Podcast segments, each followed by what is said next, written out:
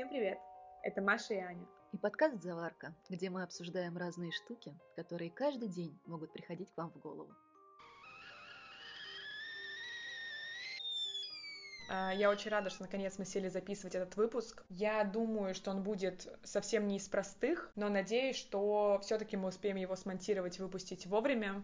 Мы сегодня будем говорить про стресс, про стресс, связанный с общей ситуацией в стране, про стресс, который может быть у вас связан абсолютно с чем угодно, но мы расскажем о том, как с ним справлялись мы. Возможно, чем-то вас поддержим и дадим какие-то практики, возможно, какие-то методы, которые сработали для нас, для того, чтобы вообще не свалиться на самое дно, а как-то суметь выстоять. Да.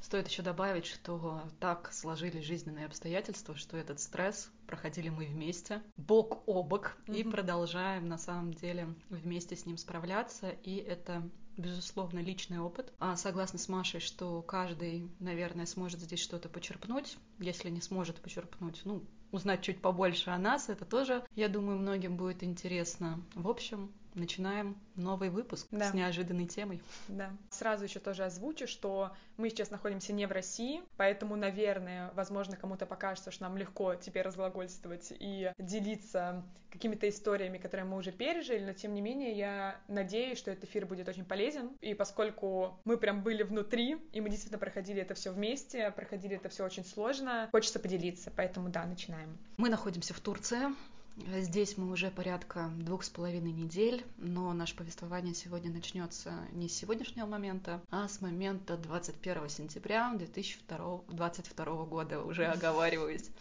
Слава богу, не 2002. В общем, объяснять и склоняться в какие-то политические темы, что произошло 21 сентября, мы не станем. Я думаю, всем и так все понятно, а сосредоточимся на наших эмоциях и наших переживаниях в связи с этим. Да, я могу начать. Э, расскажу, наверное, как проходил мой день и чем он в итоге закончился, потому что это было удивительным даже для меня и для моей нервной системы. Я не ожидала, что все обернется именно так. Во-первых, накануне мы спокойно с моим молодым человеком э, сидели в ресторане, обсуждали, что мы хотим забронировать этот ресторан под нашу свадьбу, которая должна была быть 26 октября, но по понятным причинам она перенесена на неопределенный срок. Сидим, разговариваем, все хорошо, приезжаем домой, ложимся спать. Но в тот момент, когда мы сели в ресторане, как-то у нас уже разговор зашел о том, что, возможно, утром нас ждут неприятные новости. Но, честно говоря, я не думала, что они будут настолько шокирующими, ужасными и болезненными. Сразу добавлю про то, как у меня проходил вечер 20 сентября и утро 21. Я, в отличие от Маши, 20 сентября уже знала, что анонсируется выступление президента Российской Федерации.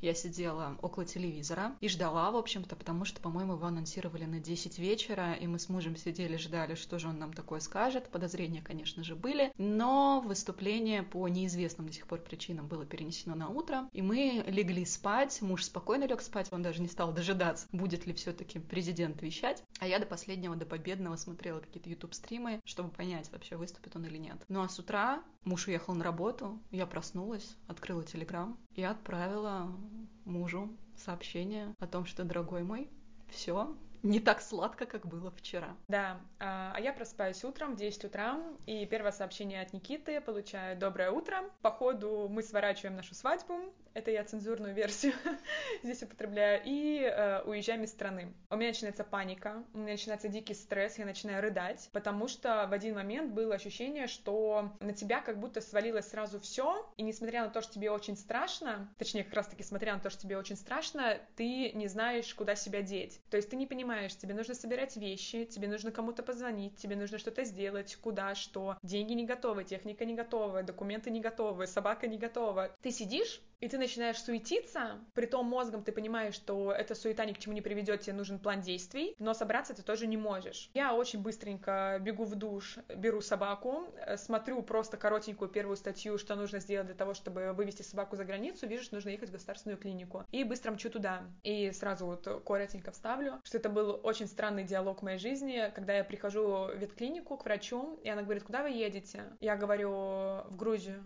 Она говорит, а вы знаете, что для Грузии ваша вакцина не подходит? Я такая, окей, в Армению. Она там, там что-то про Армению мне говорит. Я такая, окей, в Турцию. И это тот момент, когда ты настолько не веришь и не понимаешь, что происходит, тебе без разницы куда, такое странное чувство, что ты даже до конца не веришь в то, что это получится. В итоге мы с ней сидели очень долго, они уходят на обед, я выхожу с собакой, разговариваю с Никитой, и у меня первый раз в жизни было ощущение тотальной беспомощности, когда ты вроде понимаешь, нужно уезжать, но ты не видишь путей, как это сделать. У меня, когда я прочитала тот самый пост в Телеграме, где разъяснялось, что же объявил президент, начали трястись руки. Я не разревелась, но здесь, наверное, спасибо моим антидепрессантам, от которых я плачу гораздо реже. У меня тряслись руки, я отправила сообщение мужу, и я вообще понятия не имела, что мы будем делать дальше. Небольшая ремарочка просто. В моей голове отъезд из России был необходим еще в ноябре 2021 года до всех крупных событий. Моя интуиция кричала мне внутри меня, орала на меня, что беги, беги, беги, потом разберемся разберешься, неважно куда. У мужа была совершенно другая позиция, потому что у него бизнес в России, потому что вложено много сил, денег, таланта, времени, и есть огромные обязательства перед сотрудниками. Он вообще не хотел, не планировал никуда уезжать. Я не знала, как мне с ним это обсудить, что да, надо уезжать, чтобы он был в безопасности, чтобы мы все были в безопасности. И я просто не могла найти слов. Я писала ему это сообщение, наверное, минут 20, просто меняя каждое слово, чтобы как-то донести донести, что оставаться здесь больше нельзя. Когда муж вечером пришел с работы, никакого решения по поводу того, что мы собираем вещи и уезжаем, у нас не было. То есть, если вот у Маши они сразу поняли, что они уезжают, у нас этого не было. Муж поговорил с своими партнерами на работе, в бизнесе, с которыми у них а, агентство недвижимости. Они сказали, что попробуют как-то решить, чтобы его обезопасить. И у него на это была огромная надежда, но в то же время я смотрела на него и понимала, что ему реально страшно. То есть это не просто испуг, это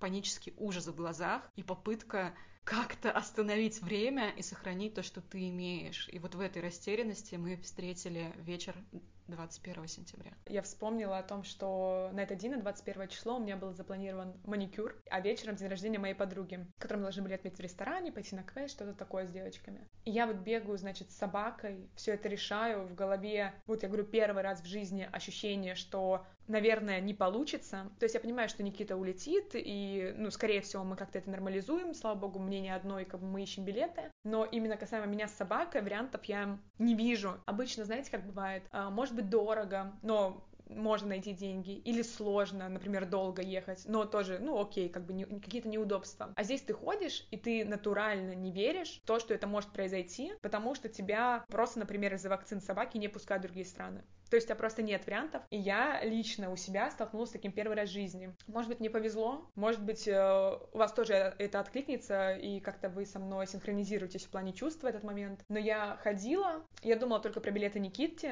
э, изначально, но я прям отдавала себе отчет, что я не верю, что мы сможем уехать, я и собака имеется в виду, потому что я просто не вижу вариантов. То есть вариантов ноль. Не то, что я там выбираю между странами и думаю, где подешевле, или где поудобнее, или побыстрее, или как-то как еще, а просто нет вариантов. То есть мне говорят, нет, девушка, в эту страну вы не можете по такой-то причине, нет, девушка, в эту страну вы не можете по такой причине, а сюда по такой, а сюда по такой. Мы еще тогда не смотрели билеты, но я не хотела сдавать собаку в багаж, потому что, во-первых, у меня Сиба, они очень специфические, кто знаком, тот знает. Во-вторых, это очень страшно. И я помню, когда еще в марте мы поднимали вопрос о том, э, уезжать ли из страны, я ко всему относилась понимающей, что да, как бы хорошо, кроме аспекта с собакой и перелетом, потому что у меня началась сразу дикая истерика, я не представляю, как я сдаю собаку в багаж. Я знаю, что у многих есть хорошие случаи, связанные с этим, что собаки спокойно переносят перелет, можно спрашивать, обогреваемый ли отсек для животных провоза, но случай 50 на 50, вероятность 50 на 50 меня не устраивает вообще. То есть это очень страшно, ты должен брать ответственность все-таки за животных, там, за кого угодно, кого приручили,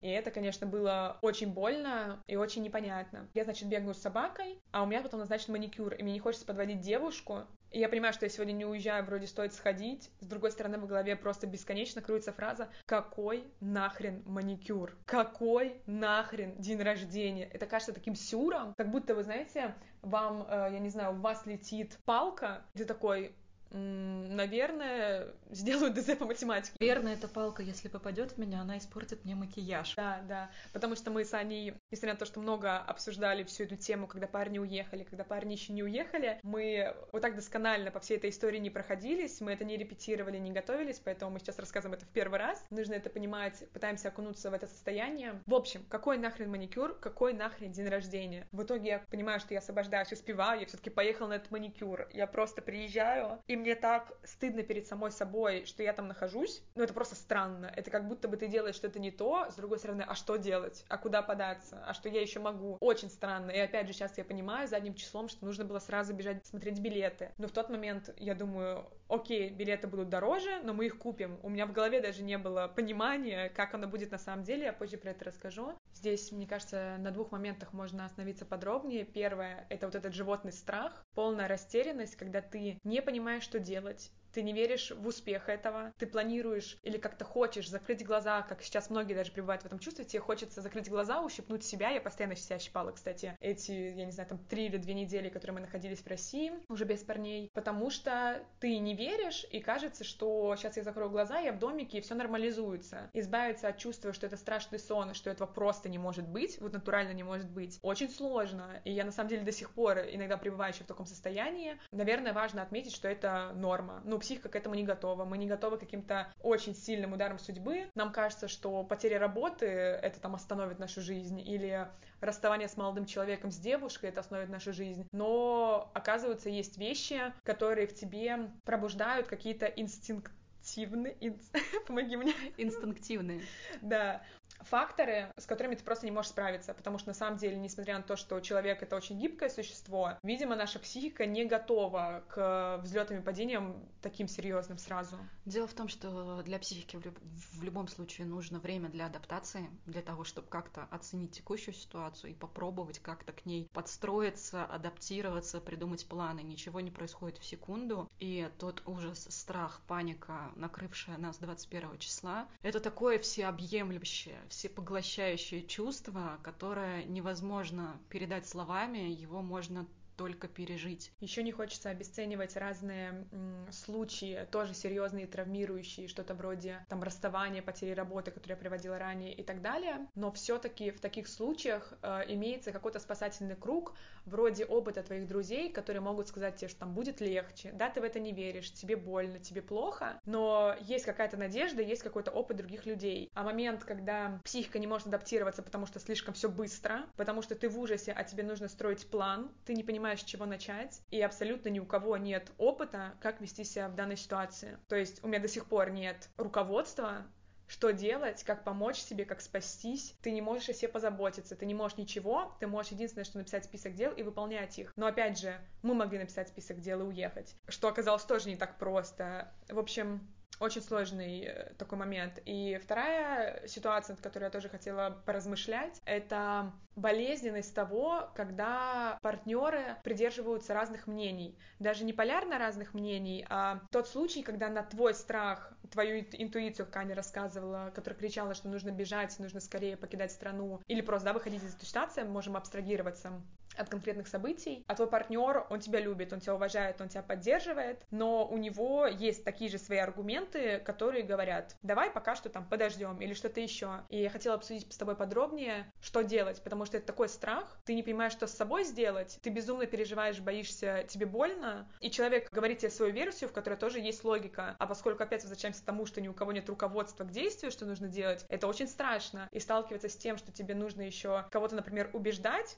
Хотя, опять же, да, у другого человека может быть так же. То есть не значит то, что ты прав. Еще страшнее. Нам не пришлось друг друга убеждать, потому что когда я увидела вот этот ужас в глазах мужа, я поняла, что он готов. И мы смотрели друг на друга, и когда уже прям открыли рот после вопроса, что нам дальше делать, мы просто начали обсуждать страны, куда мы можем поехать. Сначала возникла Беларусь, но я уже прочитала где-то в новостях, что это небезопасно, и мы ее сразу отмели. Второй вариант был Казахстан, и третий вариант была Турция. Между Казахстаном Казахстаном и Турцией мы думали достаточно долго, практически до последнего момента. В Казахстан было проще уехать, а в Турцию просто была огромная проблема с авиабилетами. Их просто невозможно было купить. И на самом деле э, решение Машиного молодого человека уехать именно в Турцию, потому что они в итоге купили туда билеты. Маша расскажет, это долгий путь, подстегнула нас к тому, что тоже все-таки Турция. Я еще словила себя на непокидающем чувстве, как будто бы ты взрослый человек, которому нужны родители, чтобы они, как раньше, сказали тебе, куда заплатить, куда обратиться, что делать, где спрятаться. А оказывается, такой спойлер, что ты взрослый человек. Какие родители? Ты сам должен уже говорить родителям, да, потому что ты,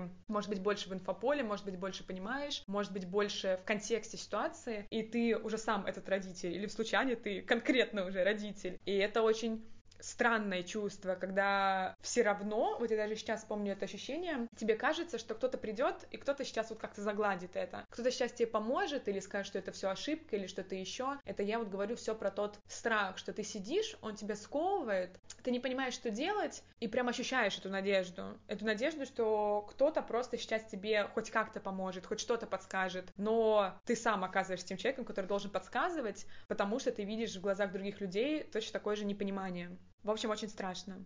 И опять же возвращаюсь к тому, что очень страшно и очень опасно, очень болезненно, когда в парах люди разного мнения, что абсолютно нормально. Просто мы привыкли к таким бытовым случаям, когда мы можем это урегулировать, как-то бесконфликтно из этого выйти, найти какие-то компромиссы. Но не будем забывать, что сейчас очень много пар, которые также, например, остались в России или, наоборот, уехали, где один из партнеров на это был не согласен. И это тоже, не знаю, подает ли слово обидно, это очень... Травмирующе, наверное. Да. Травмирующие. И я очень сильно этого боялась, что в этот критический момент мы не сможем договориться. И я считаю огромным везением, на самом деле, что мы смогли. Хотя, может быть, это не везение, а просто длительный опыт семейной жизни.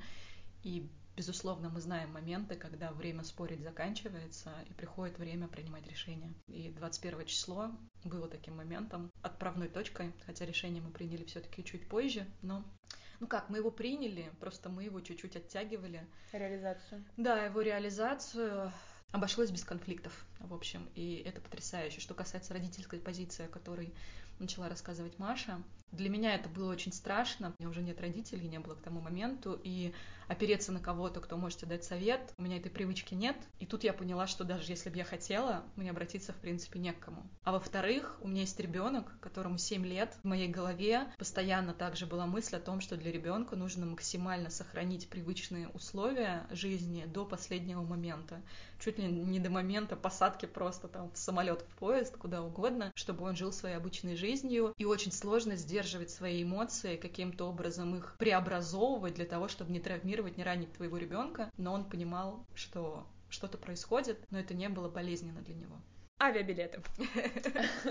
Жаль, что Aviasales еще не наши спонсоры, но все будет. В общем, я прихожу после дня рождения, после всего вот этого сюра. Э, мы гуляем с собакой. Все еще не ищем авиабилеты. Как вы понимаете, это вечер 21 числа. И мы ходим, у меня одна мысль в голове. Я все думаю о том, что мы же приняли решение еще утром. Почему же мы до сих пор их не купили? Это сейчас, возможно, кажется глупым, а в тот момент ты такой, ну, приду и куплю. Ну, наверное, вот так. А вдруг то, а вдруг все. Наверное, странно винить Машу 21 сентября, потому что это я сама про себя. Маша в растерянности, и у нее нет плана действий. Маша просто в шоке. То есть Маша делает из последних сил то, что может, и не знает, куда она идет. То есть она просто хватает собаку, потому что вроде для нее что-то нужно. Потом она хватает там что-то еще, потому что вроде это нужно. Вроде нужно собрать чемодан, а куда, а как, а что. В общем, мы гуляем с собакой. И я говорю, слушай, Никит, а чем мы с собакой-то гуляем? иди домой, покупай билеты и уезжай. О чем мы гуляем, о чем мы думаем, чем мы ждем там. Я продолжаю гулять с собакой, он уходит, я прихожу домой, говорю, ну чё? Я такая думаю, ну сейчас скажет там какую-то страну, и он говорит, так билетов нет.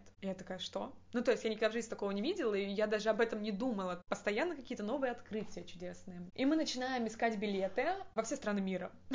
Я очень часто употребляю фразу «во все страны мира» или «на все темы мира», но здесь действительно все страны мира, у нас не было виз, то есть куда не нужна виза. Мы смотрим Сейшелы, мы смотрим Малайзию, Мальдивы, Бразилию, Аргентину, Чили, мы смотрим весь мир, и билетов просто нет. То есть люди просто скупили все билеты. И мы начинаем смотреть, и я ощущаю, что я немножечко так в себя начинаю уходить, потому что я вроде спокойна, но вот это вот ощущение безвыходности, и оно очень сильно ложится на то, о котором я рассказывала ранее, что как будто бы вариантов и так нет. И вариантов нет не придуманных, что как же я могу, у меня тут работа, как же я могу, у меня тут родители. А действительно вариантов нет. И я вот в это начинаю уходить, я просто как-то вот так скукоживаюсь и думаю, окей, что делать? И потом, слава богу, я обнаруживаю такую закономерность, что если обновлять э, любую дату, любую страну, билеты вываливаются, то есть их все-таки вкидывают. Это было супер облегчением, потому что я поняла, что они есть. Билеты были за 300 тысяч, за 500 тысяч. Я видела билет до Турции, лететь нужно было с пересадками 40 часов, и он стоил миллион триста, если я не ошибаюсь, около того, миллион там с копейками точно. С копейками, да?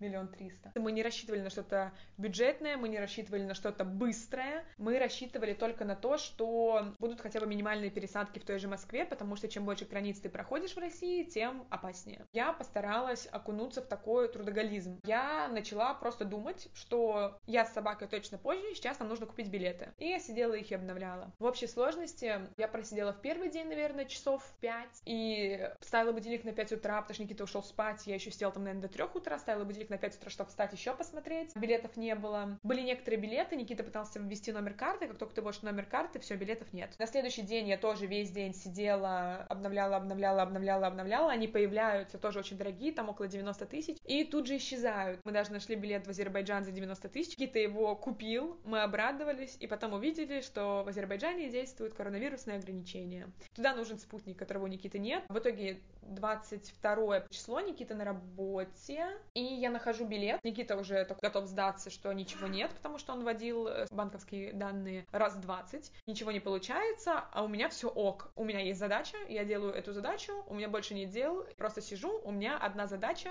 я на ней сконцентрирована, мне легче, на остальное мы закрываем глаза, забиваем. Я нахожу билет, этот билет стоит 25 тысяч, причем рейс прямой, Петербург, Бодрум, это город Турции. Скидываю Никите, Никита не особенно верит, э, говорит, я ввожу данные карты, думаю, ну что за бред, господи, 25 тысяч, серьезно, мы в Азербайджан покупали за 95, ну и про цены мы раньше вам э, рассказали. Он говорит, я ввожу карту, меня пропускают дальше, я ввожу там какие-то новые данные, пропускать дальше, приходит смс на телефон, я покупаю, понимаю, что я купил билет. Возможно, единственный билет за такую сумму, прямой, удобный, хороший, чудесный билет за копейки по тем временам. Настолько все быстро меняется, что действительно это уже какие-то прям эпоха какая-то. Собственно, покупаем этот билет и стараемся не радоваться, потому что мало ли что, настолько страшно, настолько ты готов поверить в разную символику, ты готов, я не знаю, там молиться всем богам, ты готов загадывать желания на каждую цифру. Мало ли хоть что-то сработает. Я хочу немножечко затронуть тему, которую Маша вскользь уже затронула, что и Маша с Никитой, и мы с мужем с Артуром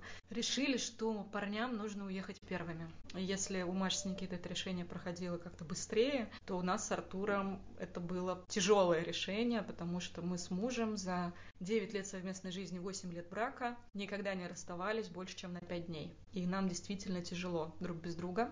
И если в моей голове сразу было решение, что все, ты сейчас просто берешь паспорт, покупаешь билет и валишь отсюда. Хоть пешком. Хоть пешком, хоть куда. Главное, чтобы ты был за рубежом. У мужа было жесткое сопротивление. Он говорил, я без тебя и сына никуда не поеду. Мы должны уехать вместе. Я такая, куда? Куда мы просто втроем сейчас улетим. Ты понимаешь, что наши деньги, которые нам могут пригодиться на следующие несколько месяцев, мы сейчас просто бухнем в авиабилеты. Говорю, давай, езжай, мы приедем позже, потому что в любом случае ажиотаж через какое-то время спадет, и нам с сыном находиться в стране намного безопаснее, чем тебе.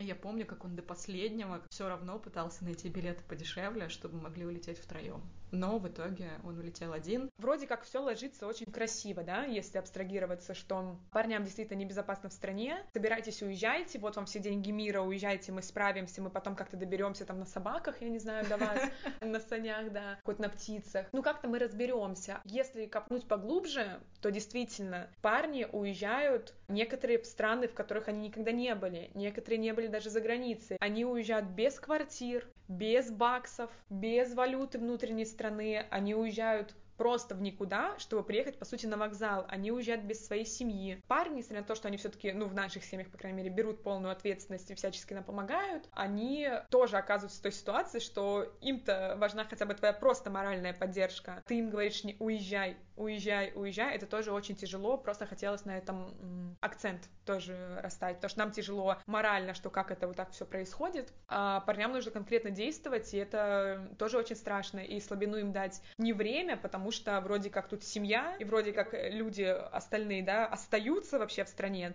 Я про нас, про женщин говорю. Тоже, в общем, очень э, непросто. Да, дополнительно им, конечно, стресса добавили слухи про закрытие границ, они до сих пор не закрыты, если кто не в курсе. И когда уже уезжал мой муж, уже были развороты на границе, когда некоторых мужчин просто разворачивали, говорили, выезд из страны вам запрещен. И было супер страшно, что твой мужчина окажется одним из тех, кого развернули, или что он просто не успеет пройти паспортный контроль и закроет границу. Мужчина, оставивший свою семью на непонятный срок абсолютно, с одним чемоданом, без каких-то четких планов, целей, отелей, квартир.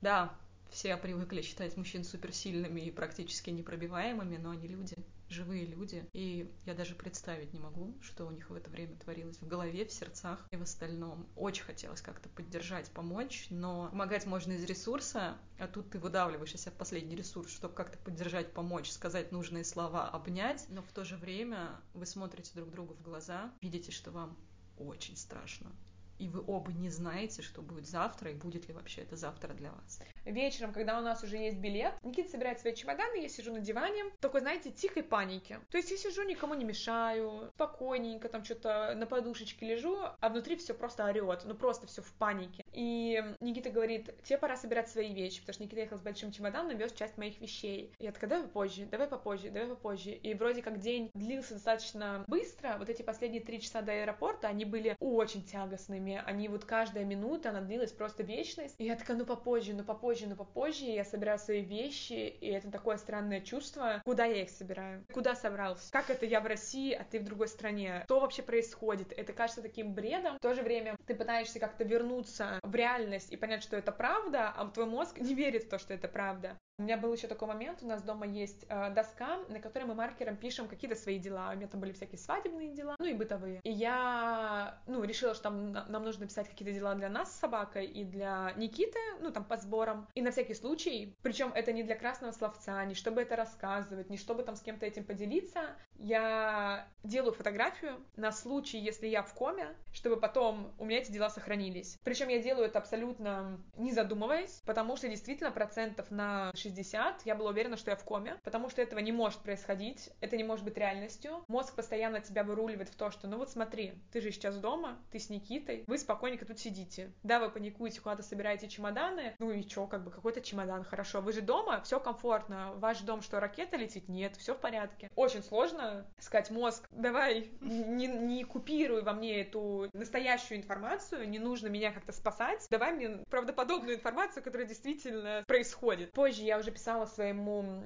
психиатру о том, что я вот так вот поступила, он, он просто спросил, как я вообще вывожу, я ему написала, он такой, ну, типа, очень высокая тревога. Но, как я поняла, и в чем я уверена, что любая реакция, даже такая, это нормально, потому что, несмотря на то, что мозг может подстроиться, может адаптироваться, ему нужно время, а когда на него скидывают сразу все, но не может это вывести. То же самое, что если вам дают одну сумку, вторую сумку, третью сумку, будете привыкать потихонечку их нести. А если на вас сразу, там, я не знаю, кучу кирпичей положат сверху, то вы, ну, просто упадете. И это примерно то, что случилось 21-го. На вас кинули просто сверху с размаху кучу кирпичей, и вас просто размазало по земле. Вы просто лежите, вы понимаете, что нужно встать, но вы не можете. Что случилось позже? Мы собрали чемоданы, и на меня внезапно сверху упала тяжесть за всю эту ситуацию. Страх за папу, у которого нет загранпаспорта. Страх за Никиту, что его не выпустят. Страх, как мы вообще потом. Страх за вот эти ракеты неведомые, которые якобы летят прям в твой конкретный дом. Просто огромный страх. У меня такого никогда в жизни не было. Я понимаю, что начинаю задыхаться, но я бы не сказала, что это была прям паническая атака, скорее какая-то предпаническая история. Когда я начинаю задыхаться, у меня начинает кружиться голова,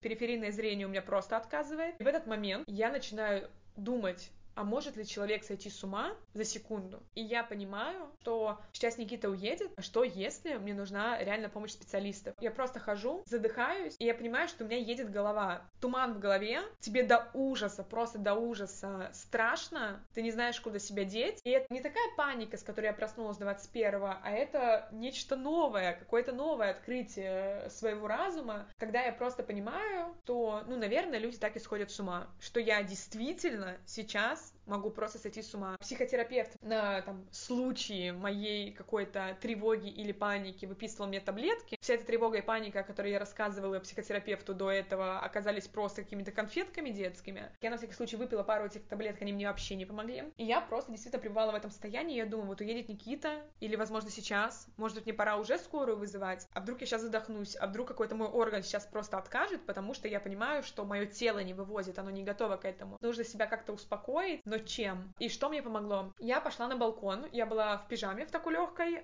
открытой. Там у нас холодная плитка. Я села, сидела там, чтобы немножечко себя отрезвить. Пыталась сконцентрироваться на дыхании, прям замечать, что я дышу, все нормально, воздух входит и выходит, в горле нет никаких барьеров. Я сижу, дышу, все в порядке. Аня говорила мне как-то, что ей помогает опустить в холодную воду свои руки. Я пошла, набрала холодную воду, опустила туда кисти, понимаю, что чуть легче. Ты также задыхаешься, но это не паника, когда ты кричишь, орешь, задыхаешься. Ты ничего не видишь, ты ничего не слышишь, на тебя все давит, и ты полностью в себе. То есть как будто бы твои органы, вот слух, зрение, это все отказывает, ты полностью в себе, в каком-то вот этом тумане дымке, и ты не понимаешь, как тебе выбраться. Вот состояние такое, знаете, около комы, назовем это так. Я засовываю руки в холодную воду, понимаю, что чуть-чуть легче, потому что ты ее чувствуешь. Если ты ее чувствуешь, значит, ты как бы здесь находишься, значит, эта вода существует, значит, вроде как все в порядке, потому что ты в таком состоянии, что немножечко не осознаешь, реально это вообще или нереально. Может быть, я давно уже в коме. Просто сложно передать это состояние, когда оно действительно происходит. Потом я подумала, что мне нужно помыться, я тоже зашла под душ и понимаю, что немножечко легче. Внешне ты выглядишь как человек просто спокойный, который сидит, что-то там из стороны в, ком- сторону ходит, но в принципе ок. Но вот внутри так, как я описала. Если подводить к этому всему итог, то помогает дыхание, сконцентрироваться на дыхании, помогает понимание того, что это нормально, потому что каждый раз, когда что-то подобное происходит, ну, не такое, да, глобальное, но все-таки кажется, что ты не вывезешь и сойдешь с ума. Это нормально. И помогает все-таки вода. Действительно, холодная вода, ты засовываешь руки, и немножечко тебя это как-то успокаивает. И когда случился весь этот трэш с моим состоянием, мне стало очень-очень страшно быть не под присмотром. Я действительно боялась свое состояние, боялась, что может произойти, как это будет. Мне было страшно. И мне перед отъездом Никиты в аэропорт звонит Артур и супер спокойным голосом говорит, приезжай к нам, я настаиваю. И я понимаю, что действительно так лучше, и это настолько приятно. Поддержка друзей. И эта поддержка не когда ты говоришь для того, чтобы быть там как-то хорошим, а это когда ты понимаешь, что человеку нужна помощь, и ты это говоришь абсолютно искренне, чтобы постараться помочь в это время. И последнее в этой истории, у нас были уже куплены с Никитой обручальные золотые кольца. И перед тем, как Никита уехал в аэропорт, он предложил нам надеть кольца. Мы надели с ним кольца, он сказал соответствующие слова. Хочу сказать, что это тоже помогает. То, о чем я говорила ранее про разную символику, реально помогает голове вывозить. Разная символика, не обязательно какие-то кольца, не обязательно что-то такое же крупное или менее крупное. Вера хоть во что-то тоже очень помогает. У меня, в отличие от Маши, реакция была другой. Меня не скинуло в панику. Мне было страшно, но я прям почувствовала, как у меня потихонечку начинает снижаться амплитуда эмоций. Они как будто начали выключаться. Сначала снизилась интенсивность, и через пару дней я обнаружила, что у меня есть тревога, но кроме нее нет ничего. Ни радости, ни страха. Ты просто сжимаешь челюсть и делаешь то, что нужно. Тебе не холодно, тебе не жарко. Ты устал, но ты не обращаешь на это внимания. Тебя ничто не может испугать, тебя ничто не может удивить, тебя ничто не может остановить. Ты просто как робот. Я чувствовала себя вот этим роботом, который такой, окей, супер, ситуация ясна, что мы делаем дальше? Надо поговорить с Артуром, что ждать больше смысла нет. И Артура очень сильно подстегнул отъезд Никиты. Никита уехал раньше него. Маша, после того, как уехал Никита, приезжает к нам 22 числа. Мы с ней вместе сидим, смотрим как улетает Никита, отслеживаем каждый шаг, он пишет «я то, я это, я это». Мы с ней не легли спать до тех пор, пока самолет не взлетел. Мы очень волновались, после этого мы ложимся спать. А у меня идет подготовка к дню рождения сына, потому что все это действие происходит 22 числа, а 24 у меня у ребенка день рождения, это суббота, приглашены гости, и мне нужно заехать, оплатить вообще этот день рождения. 22 с утра я думаю, идти оплачивать или нет, идти оплачивать или нет, то есть там доплатить нужно было за еду и за все прочее. И все-таки я пошла, доплатила, и 23 мне там нужно что-то купить, к дню рождения и все остальное. И каждый раз, делая что-то связанное с днем рождения, мысль в голове, что ребенок должен провести свой день рождения с друзьями, потому что неизвестно, когда он их увидит снова. Неизвестно, когда он сможет отпраздновать с ними день рождения. Для него это очень важно, ему исполняется 7 лет, и мы ни в коем случае не должны упустить этот момент. Наша задача как родителей — сохранять для него максимально стабильную и безопасную ситуацию, которая не бьет по нему со всей дури. 23 числа я готовлюсь к дню рождения, параллельно мы начинаем смотреть билеты, понимаем, что ни хрена у нас не выходит, билетов нет, мы обсуждаем уже вариант отъезда в Казахстан с покупкой билетов по России, потом переход границы. Опять-таки переживаем, что пока он там доедет, границу закроют, и это не вариант. Тем более Никита улетел в Турцию, и мы тоже начинаем думать про Турцию. И вот наступает 24 число, день рождения сына, мы с утра встаем. Я, скрипя зубами просто, делаю прическу, делаю макияж, одеваюсь, смотрю на себя в зеркало и думаю, господи, как это все нелепо и не нужно сейчас, потому что комфортнее всего я бы себя чувствовала в джинсах и в толстовке. Но но у ребенка день рождения, туда придут родители, мне нужно держать атмосферу праздника, ребенок тоже не пойдет, мама, что ты в растянутой толстовке пошла на мой праздник. Комфортнее всего в джинсах, толстовке и в истерике. И в истерике, да.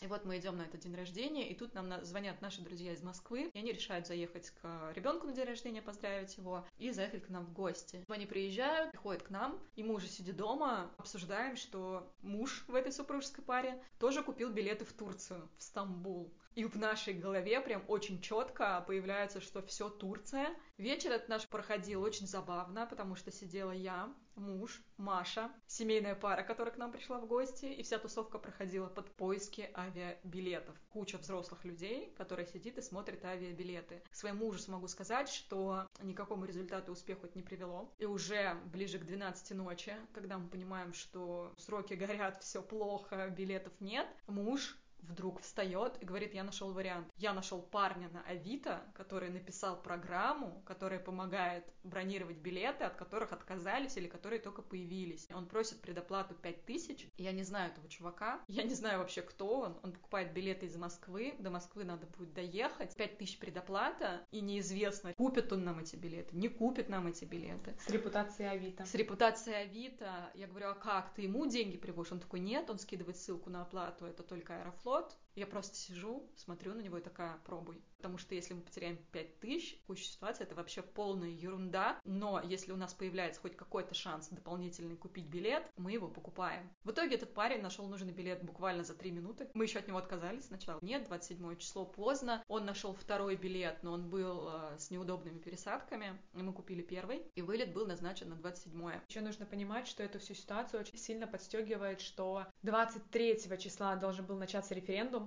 и когда мы с Никитой искали билеты, мы очень волновались, что вдруг закроют границы в день начала референдума. Потом ситуация с Артуром, мы боялись, что закроют границы, когда закончится референдум, то есть 27-го. Ты сидишь, ты уже их не просто ищешь, а ты постоянно думаешь, только до 27-го, пожалуйста. То есть сначала мы думали только до 23-го, пожалуйста, потом только до 27-го, пожалуйста. И ты постоянно вот в этой вот панике ищешь билеты. И когда вот мы сидели на дне рождения Ромы, мы сидели практически молча. Единственное, что мы говорили, это есть такой билет до туда. У нас даже уже была терминология. 95, Бодрум 26, нет, mm-hmm. не знаю, 70, Стамбул 25. Мы разговаривали четко по делу, и вечеринка была, скажу вам, так себе. Вечеринка была, мягко скажем, так себе, и билеты мы купили, когда уже все разошлись. В итоге этот парень нас не обманул, он нам помог, мы купили билеты, билеты мы взяли за 76 из Москвы в Стамбул. До Москвы мы уже сами купили билеты, и парню заплатили что-то 20 тысяч, по-моему, за его услуги, и все сложилось благополучно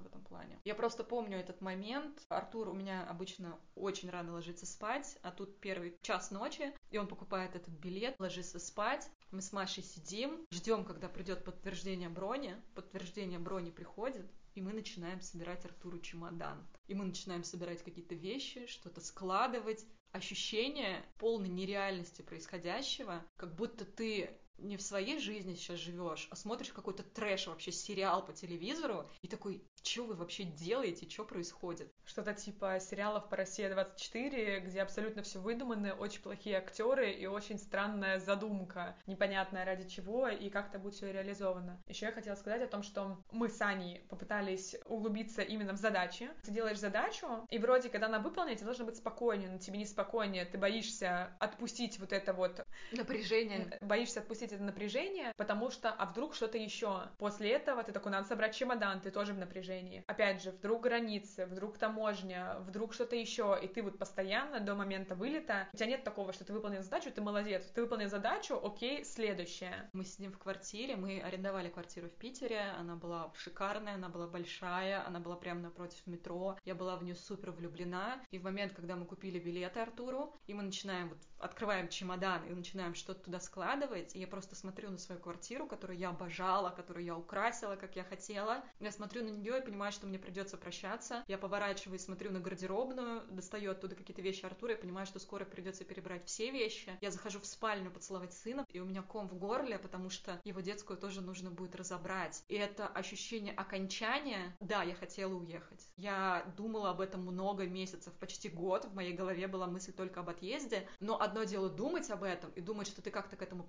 подготовишься, что это будет на твоих условиях, а другое дело вот так вот в панике собирать вещи. И вот эта моя ситуация отключения эмоций, они как будто пробиваются в меня, они пытаются вылиться волной, а я держу их, потому что такая тихо, стоп, мы с тобой пострадаем попозже, мы с тобой ощутим полноту этих эмоций попозже, потому что сейчас не время, и было очень страшно, даже не от того, что мы уезжаем, а очень страшно, что я сейчас дам себе слабину, позволю эмоциям выплеснуться, и потом я из них просто не выплыву, что они меня захлестнут, и я превращусь в какое-то амебное ничто, которое не способно справиться с делами, а этих дел все больше и больше. Тут вот, Маша, огромное тебе спасибо за то, что ты была рядом, потому что у меня было ощущение, что если бы Маша не была рядом, и мы не могли бы разделить разделить какие-то дела, задачи, проблемы на двоих, я не знаю, наверное, я бы справилась, но это бы стоило гораздо больше нервных клеток и сил. И вот то, что мы были вместе, для меня я просто смотрела на Машу, не как на спасителя, конечно, но как на человека, на которого я могу положиться, на которого я могу опереться, и знаю, что она на меня тоже может, и что вместе мы сильнее, и от этого страх немножечко отступал. Хотя бы разделить какую-то тревогу и панику, потому что все-таки, когда ты проговариваешь, и особенно не в никуда, хотя это тоже плюс, а кому-то и ты видишь, что человек тебя слышит и разделяет что-то подобное, намного проще. У меня была мысль, которую я тебе говорила, что в ночь с 23 на 24 февраля я заснула и не проснулась, и что я в коме, и что все это мне снится, и все это не может быть реальным, что все эти месяцы долгие я просто сплю, и мне снится жуткий кошмар, и я не могу проснуться, и в тот момент, когда я собирала чемодан, мне очень сильно хотелось проснуться утром 24 февраля,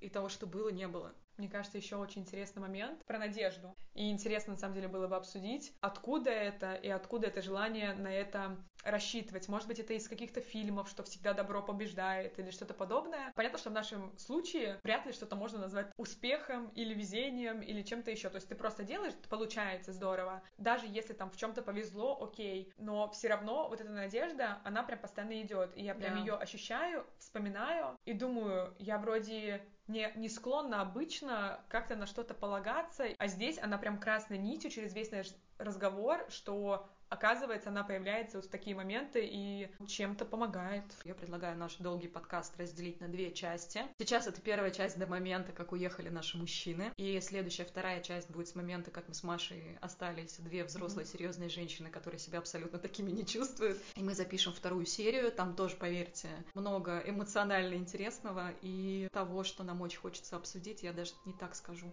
того, что нам нужно обсудить. Mm-hmm. Я думаю, в наших подружкиных разговорах кто-то услышит себя, кто-то услышит надежду, про которую мы говорим. Или осознает просто нормальность любого своего состояния, за которое не будет стыдно, за которое не будет неловко, в котором не будет чувствоваться, что с тобой что-то не так, с тобой все так. Просто некоторые ситуации действительно те, которыми нас ни жизнь, ни школа, ни родители не готовили. Мы не всегда сильные, и это нормально.